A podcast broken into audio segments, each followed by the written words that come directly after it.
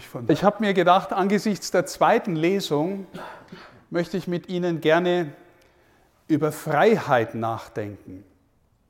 Auch im Blick auf die Mutter Gottes, auch im Blick, die wir auch als eine besonders befreite und deswegen freie verstehen.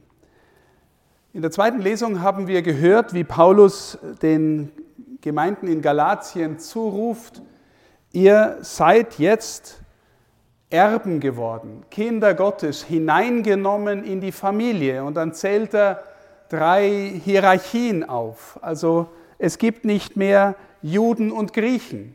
Eine religiöse Hierarchie aus der Sicht der Juden. Die einen sind die Auserwählten, die anderen sind die draußen. Es gibt nicht mehr Sklaven und Freie, mehr eine politische Kategorie und eine gesellschaftliche. Die einen sind in Gefangenschaft und Leibeigene, die anderen können über sie verfügen, sind die Freien. Und es gibt nicht mehr männlich und weiblich, Männer und Frauen im Sinn von, die einen sind die Herrschenden und die anderen sind eher die, die unterdrückt sind oder sich unterzuordnen haben. Wir sind befreit in Christus hineingenommen in die Gottesfamilie.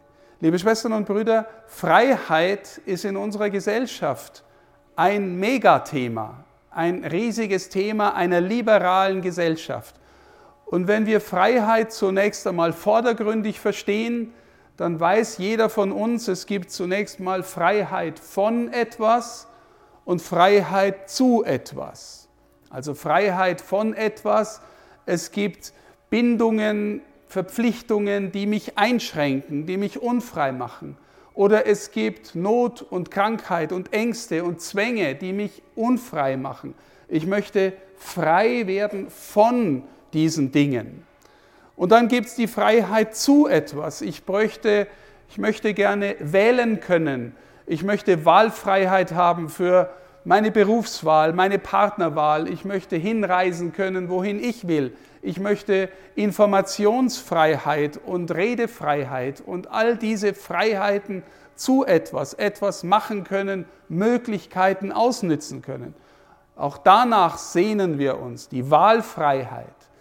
Aber liebe Schwestern und Brüder, wenn wir nur an dieser Oberfläche stehen bleiben, dann spüren wir schon, dann können solche Arten von Freiheiten die Seele nicht befriedigen, sondern manches von dem, vor allem Wahlfreiheit, kann uns schon wieder abhängig machen von dem, was wir meinen, was unser Ego alles braucht. Und wir sind dann fortwährend dabei, nur unser Ego anzufüllen und die Freiheit immerfort auf Kosten anderer oder sogar auf eigene Kosten missbrauchen. Es gibt also existenziellere Freiheit. Zum Beispiel die Freiheit, etwas, was in uns hineingelegt ist, zu kultivieren und, zu, und zu, zur, zur Qualität zu führen. Also beispielsweise, Sie haben ein Talent als Künstlerin, als Musikerin, Sie haben eine Fähigkeit als Romanautorin, Romanautor, als Sportler. Und dann merken wir plötzlich, wenn ich dieses Talent leben möchte, in Freiheit künstlerisch tätig sein möchte, das Talent frei ausspielen, dann brauche ich zuvor Disziplin und Kanalisierung und Übung und Unterordnung unter die Gesetzmäßigkeiten des Sports, der Musik. Ich muss das trainieren, üben, einstudieren, mich disziplinieren, damit ich nachher frei meine Begabung entfalten kann.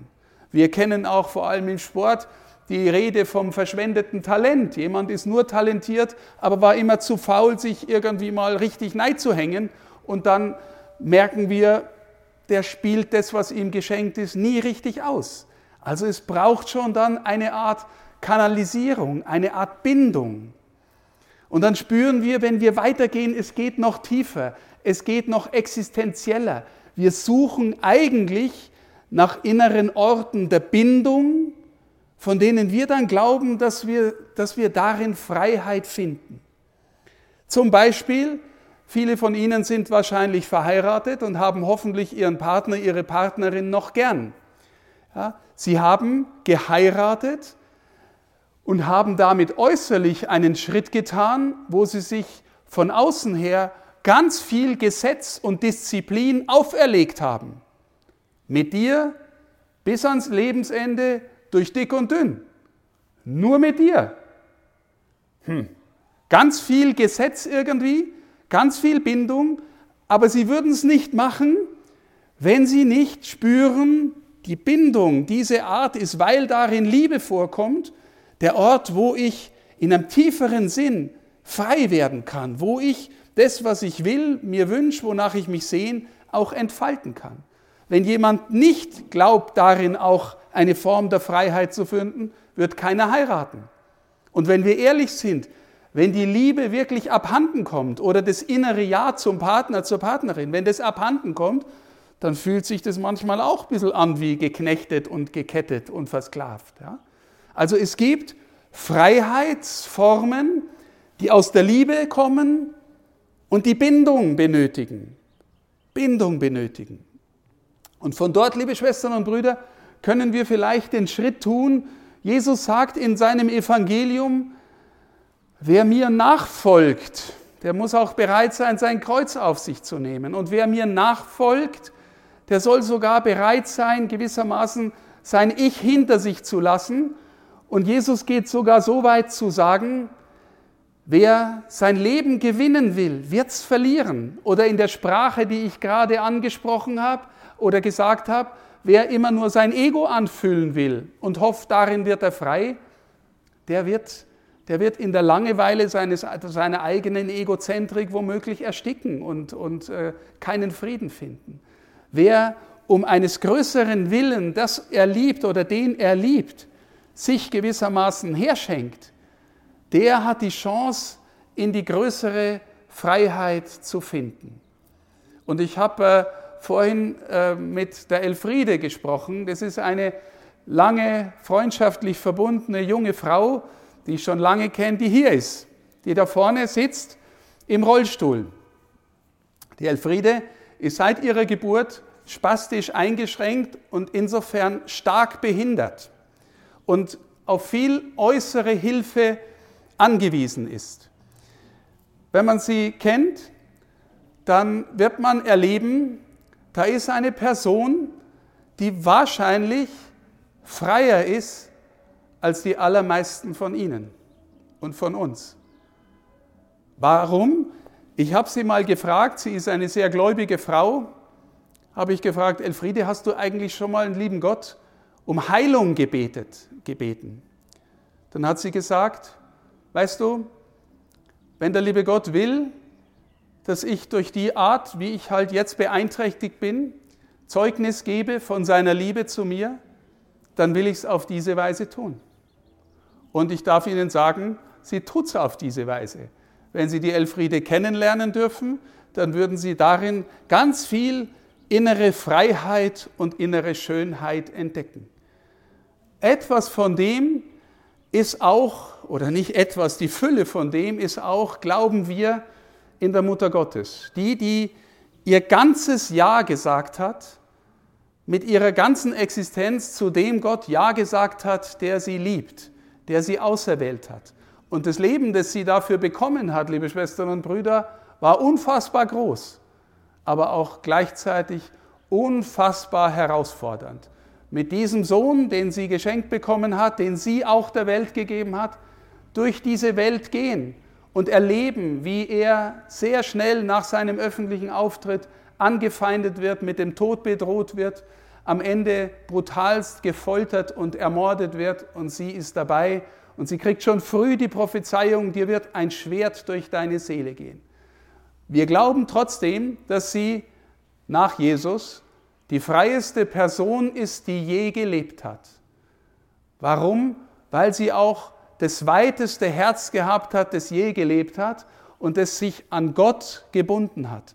Wer sein Leben Gott gibt, der wird es zutiefst finden und der wird darin zutiefst fruchtbar werden für die anderen.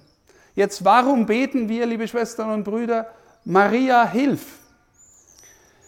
Wissen Sie, wir alle sind immer wieder herausgefordert, den Schritt in die größere Freiheit zu finden. Und den Schritt in die größere Freiheit machen bedeutet, das Größere, das Tiefere, das Existenziellere Ja zu Gott sprechen lernen. Ja, wir, Wir tun uns oft schwer damit zu glauben, ist er wirklich ein Vater? Meint er es wirklich gut mit mir? Hat er mich wirklich im Blick? Meint er mich, der Herr des Universums, der mich, kleinen Menschen hier auf der Erde, meint? Oder muss ich mich nicht doch lieber ein bisschen abschirmen und sagen, ich mache mein Zeug für mich und lieber Gott, gell, kümmere dich um die anderen, aber mich lässt am besten in Ruhe, weil das könnte mich zu viel kosten. Er liebt uns und wir sind herausgefordert, immer neu und je tiefer unser Ja zu ihm zu sprechen.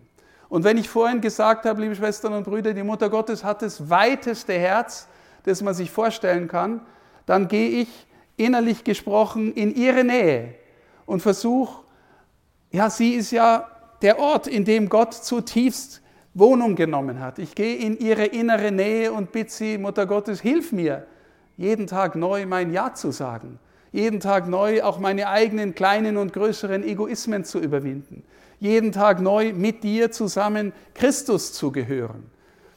Wir glauben, dass sie darin hilft, weil sie die Gestalt der Kirche ist, das Urbild der Kirche ist, dass sie mithilft, unser Ja zu Jesus zu sagen. Und äh, und wenn die Menschen seit 400 Jahren, und wir werden nachher einen geschichtlichen Vortrag von der Frau Professor Putz hören, wenn Sie da noch mitkommen wollen zum Spektrum, ich freue mich drauf, aber seit 400 Jahren rufen Menschen von hier aus und von überall in der Welt aus Maria Hilf. Natürlich, weil sie Befreiung wollen von äußerer Not, von Zwängen, von Krankheiten, von Kriegsnot, von Bedrohung. All das soll uns genommen werden. Aber auch um in der tieferen, existenzielleren Dimension hineinzufinden in ein Ja, das auch dann noch trägt, wenn die Welt um uns zusammenbricht. Das auch dann noch trägt, wenn auch kommen kann, was will. Wenn wir durch ihr Ja unser Ja mitsprechen und zu Christus Ja sagen und sagen, Herr, wir glauben an dich, wir stehen auch mit dir noch unter dem Kreuz und sagen Ja zu dir. Liebe Schwestern und Brüder, dann kann kommen, was will. Dann sind wir innerlich zu Hause. Dann sind wir innerlich und bleiben innerlich verbunden mit ihr und deswegen auch mit ihm. Und so beten und bitten wir auch in dieser schwierigen Zeit immer wieder neu. Herr, führ uns aufrichtig in die echte Freiheit. In die Freiheit, die, was auch immer kommen mag, im Glauben an dich unterwegs ist, darin frei ist und im Frieden ist und bleiben kann und mit der Mutter Gottes zusammen ihr Ja sprechen kann. Und so beten wir auch und immer wieder von diesem Ort aus und von überall in der Welt aus, Maria, du Hilfe der Christen, bitte für uns. Amen.